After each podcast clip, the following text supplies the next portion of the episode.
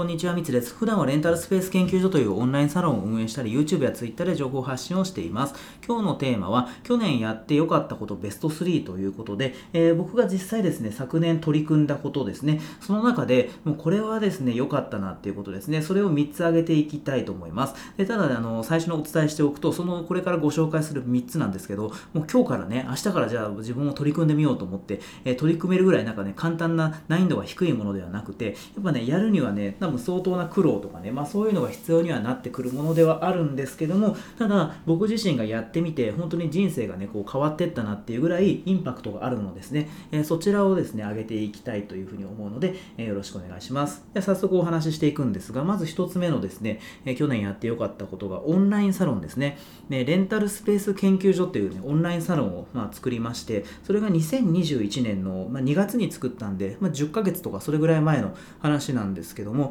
まあ、何やってるかっていうと、まあ、そのね、レンタルスペース研究所っていう名前のね、通り、そのレンタルスペースに興味があるとか、レンタルスペースをもう運営してるとか、まあそういう人たちがこうね、集まってくれていて、で、そこで、まあコミュニティなんで、そこでね、交流したりとか、あとは僕がですね、そのオンラインサロン限定でレンタルスペースとか、あと、まあ、あのビジネスに関するね、そういうね、記事を投稿したりとか、まあそういうことをやっていたりするんですよね。で、目的としては、まあ、レンタルスペースを通じて、こう稼ぐ力をつけようみたいな、まあそういうことでね、やっているので、まあ、僕に対して質問し放題だったりとか、結構ね、サロン限定のイベントをやったりとか、まあそんなんでね、日々ね、やっていたりするんですけど、まあこれはね、僕自身が結構ね、その本当毎日ですね、えー、記事をですね、そのまあ文章として、え、サロン限定で、まあ、レンタルスペースとかビジネスに関するですね、えー、僕が今まさに取り組んでいることとか、まあそういうのをね、あの毎日記事で上げているんですけど、まあそれは記事で書くんでね、結構大変なんですよね。まあ2000文字とかね、それぐらいのものを毎日投稿するんで、割と稼働はかかってるんですけど、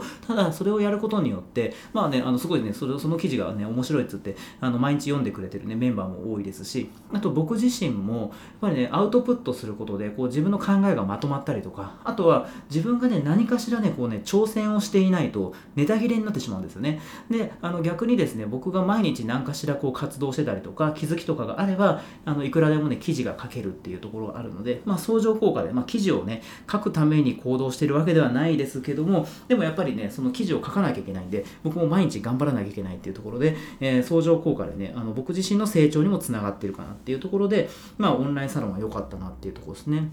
であと言えるのがあの仲間ですよね。あのサロンメンバーですね。やっぱり今200人ぐらい入ってくれてるんですけども、えー、そこでですねやっぱり僕はその、まあ、サロンメンバーとこう、ね、密に、えー、去年とかね交流させてもらっていてでそれでねだんだんとやっぱね仲良くなってくるというかこの方がねこうなんだとかっていうのがねだんだん分かってきてでそれでやっぱね何かこう僕が新しいことを始めようと思った時に、まあ、あの真っ先にですねサロンメンバーにちょっと相談だったりとかサポートさせあのしてもらったりとかででそうするするとねやっぱりね僕はやっぱね、結構できないことがね、多かったりするので、そこをね、サロンメンバーがあの協力してくれたりとか、まあそういうので、あので、しかもですね、それをただ働きとかじゃなくて、ちゃんとお金をお支払いして、サロンメンバーに、え動いてもらうとか、まあそういうことがね、結構ね、できるようになってきて、で、お互いね、ウィンウィンというか、あの、僕としてはすごい良かったなっていうところで、自分のビジネスのあの発展にもすごいつながっているなっていうふうに思っているので、まあね、そのオンラインサロンをね、結構ね、あの立ち上げるって難しいって言われてるっていうか、まあね、作ったとしてもなかなか続かなかったりとか、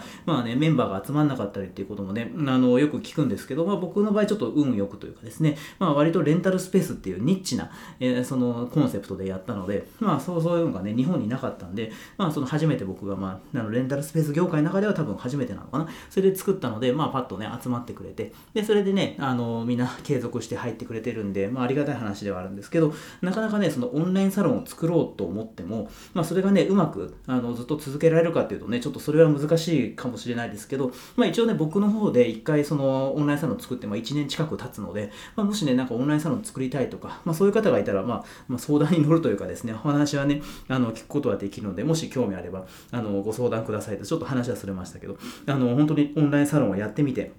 まあ、稼働もね、かかるんで大変ではあるんですけども、えー、やってみて本当に良かったなっていうのが、まあ、はい今思ってるところですね。っていうのが、まあ、一つ目の、えー、やって良かったことですと。で、二つ目行くんですが、二つ目がですね、自宅の改装ですね。えー、僕の家は横浜市なんですけども、まあ、普通のね、あの、一軒家だったんですよね。まあ、一軒家だったとか、まあ、今も一軒家なんですけど、まあ、持ち家なんですけど、そこをね、もう本当に普通の家というか、あの、犬とかね、あとね、あの、小さい3歳の娘がいるんで、まあまあ、全然普通の、のあの、家だったんですけど、まあ、なんならね、ちょっとなんか子供っぽい感じの家だったんですけど、それをですね、まあ、がっつり、えー、リフォームというか、まあ、あの業者に頼んでるわけじゃなくて、自分で DIY とかなんですけどね、ねペンキをね、もうあの壁に全部塗ったりとか、床も変えたりとか、もう天井もね、ペンキで塗ったりとか、あと家具をね、全部変えたりとかして、いあのどんな感じっていうとね、あのインダストリアル風って言えばいいんですかね、そういうなんか武骨な感じですかね、そういう風な、えー、家にしたんんですよね。で、それでね、やることによって、やっぱりね、普段はまあ、これまではね、普通の家だなっていうふうに思っていたんですけど、なんかおしゃれな感じになってて、えー、僕はまあ、基本、そのあんまり外出しないでね、家にいることが多いので、まあね、その雰囲気が良くなって、なんか居心地がいいなっていうのと、あとは、ただの自己満足ではなく、だけではなくて、えー、それこそですね、そのオンラインサロンのメンバーをですね、僕の家に招待して、で、それで、あの、そこでね、飲んだりとかね、交流したりしてるっていうことをやってるんですね。で、なんかね、普通の家にね、あの来てもらうっていうのもね、まあまあ言っちゃいいんだろうけども、まあそれよりもね、なんか僕のなんかそういう、あの全部ね、あの、おしゃれな感じにした家に来てもらうっていう方が、なんかね、来てもらいやすいですしね、おそらく。ね、それでやっぱね、そこが、あの、かつ活用できてるっていうか家をなんかうまくね あの活用してるっていうところがあってでそれでやっぱりねそれがきっかけでそういうインテリアとかまあそういうのもねなんか好きになってきたりしてでそれでね自分のそのビジネスのレンタルスペースの方でもまあちょっとねおしゃれな空間作りだったりとかまあそういうのも意識するようになったのでまあね自宅を改装してみてまあ良かったなっていう感じですよね。でこれもやっぱねちょっとなかなかねあのいきなりね自分の家を改装しようと思ってもねまあ難しいというかねまあちょっとずつやればできると思うんんですけどなかなかねあの難しいっちゃ難しいような気はするんですけどただやってみると、まあ、一部分だけでもねなんか壁紙を変えるとかねなんかねあの、まあ、賃貸だとねなかなかそれはむあのペンキ塗るとかね難しいと思うんで、まあ、壁紙貼るとかねいろいろあると思うんですけどなんでねそう制限があってねその人によっては難しいかもしれないんですけど自分の家をね変えるっていうのは結構面白いですねすごい。でやっぱねあの自分の家がね好きになったりとかね、え、するしであのなんならですねそのいい感じにねちょっとおしゃれになってきたのでそれをですね今年は、えー、自分の自宅をですねレンタルスペースとして、えー、貸し出してみようかなっていうふうにね今動いてたりもするんでもしねそれがうまく回ればもうあのそこは収益化できるんだったらねすごい嬉しいというかねありがたいことですしそういうのもちょっとね挑戦しようかなっていうふうにもなってきているのでまあね自宅のあの改装っていうのはすごい自分の中で、まあ、昨年やったこととしては、まあ、インパクトがある面白いことだったなっていうのでちょっと1個紹介しました。で、えー、どんどんいきますねで次3つ目ですね。3つ目の、去年やってみて良かったことがですね、えスパルタンレースですね。まあ、ちょっとこれね、ビジネスとは関係ないんですけど、スパルタンレースって、えー、世界一過酷な障害物レースって言われてるような、まあそんなものなんですけど、まあこれ別に誰でも、あの、ちゃんとね、お金払って、あの、エントリーすれば誰でも参加できるやつなんですけど、えー、それがですね、1年に、まあ4、5回ぐらい、まあいろんなとこでやってたりして、いろんなとこっていうか、まあ僕が行ったのは、えー、横須賀っていうね、神奈川県のところと、あとは新潟か。で、次が茨城県って言って、その、毎回毎回、2、3ヶ月に1回ぐらい開催全国でされるんですけど、まあ、毎回会場が違うんで、あの、どこになるかわからないんですけど、まあ、そこにですね、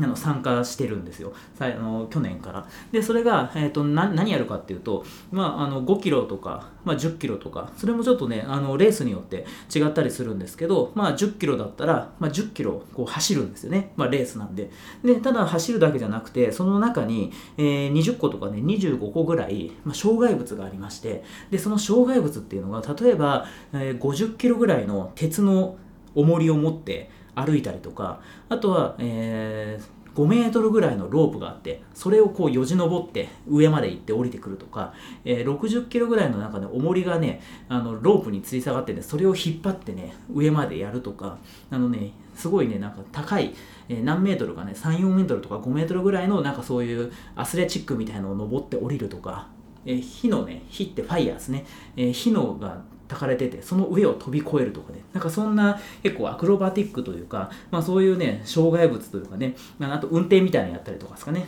でそういうのをねあのクリアしていくっていうゲームというかレースなんですよね。でそれがまあね正直かなりきつくて。でやっぱりね普段まあ走ってたりとかあとはあの走れるだけじゃダメで、まあ、パワーが必要なのであの普段からやっぱね筋トレしてないとなかなかね厳しいっちゃ厳しいんですけど。でもねそれがねやっぱり大変なんですけどゴールした時の達成感がねあったりとか、まあ、あとはその仲間でねあの個人で出る出ることもできるんですけど、えー、最近は僕はですねその、えー、レンタルサロンあのレンタルスペース研究所のですねそのサロンメンバーとチームを組んでで一緒に参加したりしてるんですよね。でそうするとねあのメンバーと協力しながらあの進めていくみたいなね。なんかそういうのでねすごいあの面白くて。でそれでね最近ハマってて。であの今年のね2月にまた、えー、茨城であるんでそれもね出ようと思ってるんですけどまあそんなのでね